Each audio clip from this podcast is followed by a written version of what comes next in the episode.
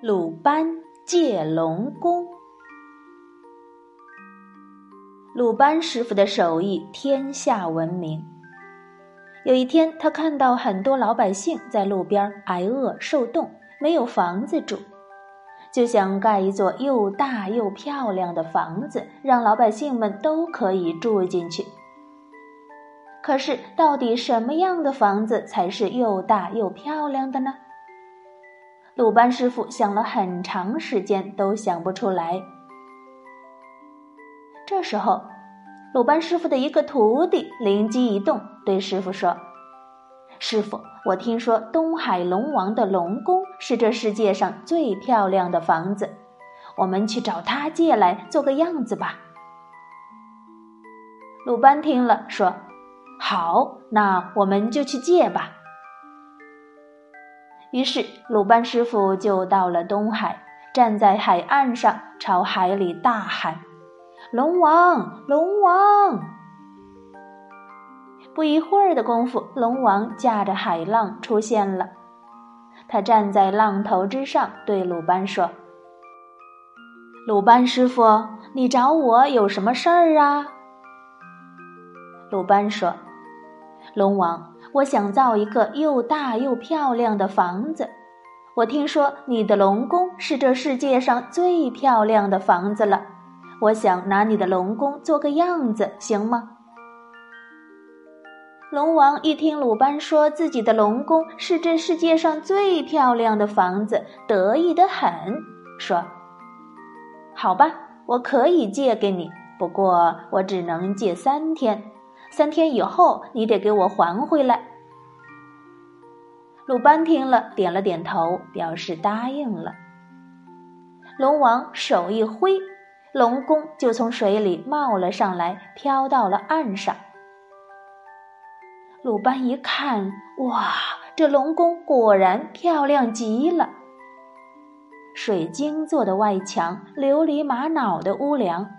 门窗上雕刻着各式各样的花纹，屋檐还被修成了水波纹一样的形状，既结实又漂亮。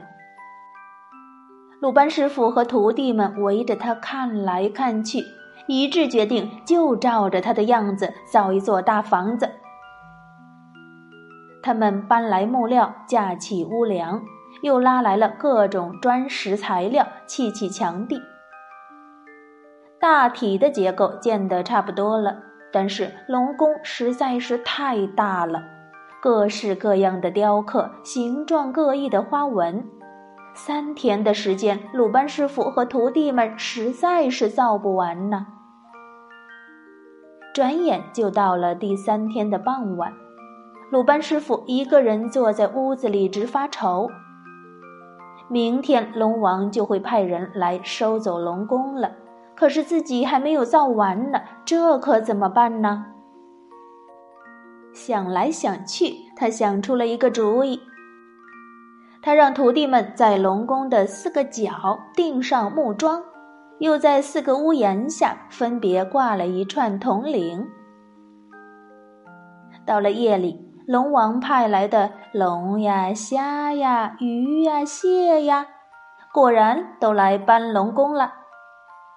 他们来的时候，带起了一阵狂风，吹得屋角的铜铃叮叮当当直响。鲁班一听，知道他们来了，就连忙找了个地方躲了起来。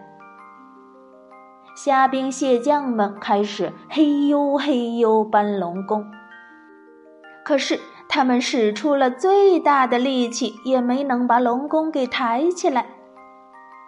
谢将军又指挥鱼虾们去房子后面用力的推，可是龙宫仍旧是纹丝不动。虾兵蟹将们累得气喘吁吁，又是搬又是抬，一直折腾到了凌晨时分。转眼天就要亮了，可是虾兵蟹将们谁都没有注意到，依旧在那里使劲儿的搬。这时，太阳出来了，虾兵蟹将们全都着了慌，他们连忙找地方躲藏。小龙爬上了屋檐儿，鲤鱼钻进了门缝儿，虾和螃蟹急得四处乱跑。金鸡打鸣了，太阳升了起来，小龙被晒死在了屋檐上，鲤鱼也粘在了大门上，下不来了。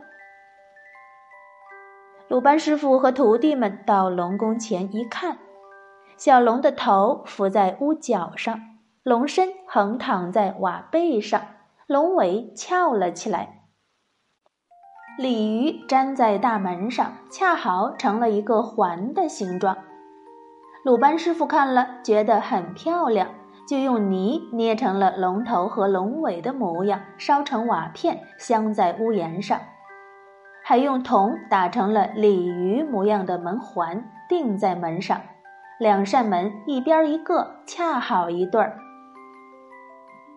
后来的人们仿照着鲁班师傅造出来的样子建造自己的房子，龙头龙尾的屋檐儿和鲤鱼的门环也就一直流传到了现在。